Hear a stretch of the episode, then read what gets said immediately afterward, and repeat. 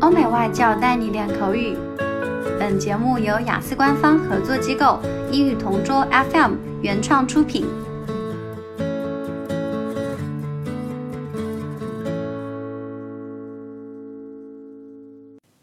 Describe a change that can improve your local area. Luckily, in my area, there's always been most of the facilities and amenities that I need to live comfortably. but one thing that I wish was in my neighborhood is a park.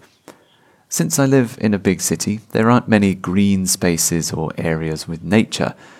I've always enjoyed feeling the grass under my feet or relaxing under the cool shade of a tree, but unfortunately, at the moment, there's nothing like that in my neighborhood.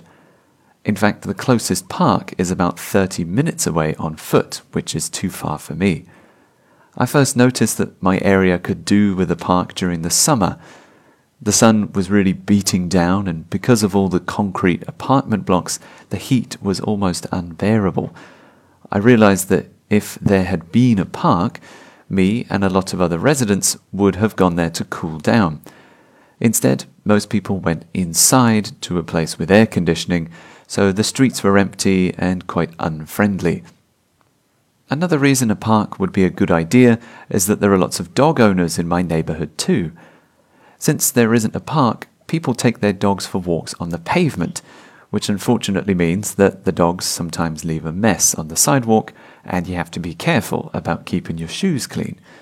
Having a park in my neighborhood would solve both of those problems.